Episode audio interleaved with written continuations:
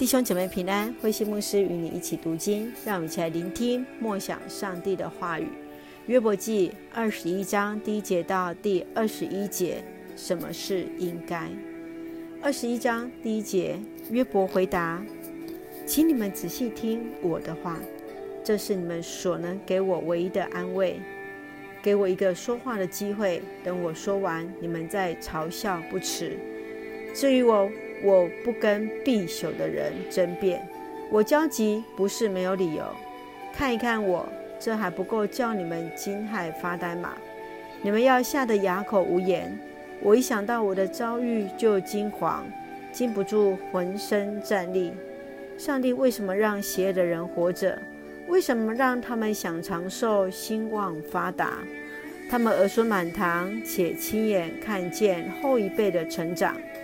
他们的家安宁，无所恐惧。上帝惩罚的杖不临到他们。是的，他们的公羊传种一定成功。他们的母牛生小羊而不掉胎。他们的儿女像小羊出去玩耍。他们的小孩子跳跃舞蹈。他们跟着铃鼓竖琴歌唱。他们随着吹笛的声音欢呼。他们的一生风平浪静。平平安安地进坟墓，邪恶人要上帝远离他们，他们一生不愿寻求上帝的旨意。他们以为不必侍奉全能者，向他祷告并不并没有利益处。他们主张成功全靠自己的力量，但这种想法我绝不同意。邪恶人的灯熄灭过吗？他们当中有人遭遇过灾难吗？上帝曾经在愤怒中惩罚过坏人吗？他曾把他们吹散像风中的麦稈吗？他曾把他们卷走像暴风雨中的尘土吗？你们说，上帝为了父亲的过犯而惩罚儿女？我认为，上帝应该惩罚罪人本身，让他们承担自己的罪。罪人该接受自己应得的惩罚。他们该体验全能者的愤怒。人在世的岁月快尽时，他还关心自己儿女的幸福吗？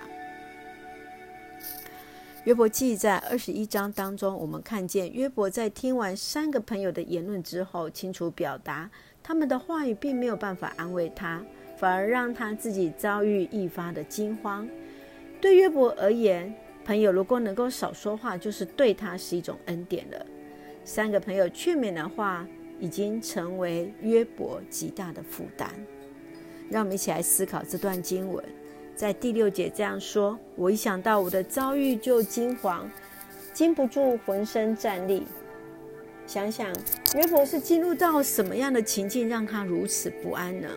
朋友若有进到约伯的情境，就更能够去理解约伯。然而，这些朋友都没有办法真正进入到约伯的环境当中，因此就没有办法真正去理解跟安慰了约伯。你在什么样的情境当中会让你不安呢？又有什么样的方式可以帮助你舒缓这样的一个情况？接续我们再来看第七节：上帝为什么让邪恶的人活着？为什么让他们想长寿、兴旺发达？约伯说的这段话听起来很耳熟，不是吗？约伯把你内心的疑问，甚至正在发生的问题都说出来了。我们是否也像约伯这样的提问？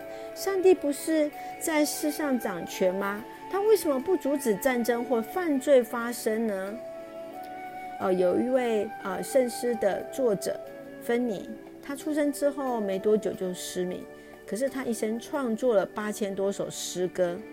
面对失明之事，他说：“当他回到天堂，他就不再是瞎眼了，而他第一次所看见的是上帝的容面，这是何等令他感到欢喜啊！”想一想，一个出生就失明的芬妮，当人向他提问，面对失明这件事，你要怎么向上帝提问？也许当我们在遇到一些呃不顺遂的时候，你的朋友向你提出类似或相同的问题，你会如何来回应他呢？我们看第十九节，你们说上帝为了父亲的过犯而惩罚儿女，我认为上帝应该惩罚罪人本身，让他们承担自己的罪。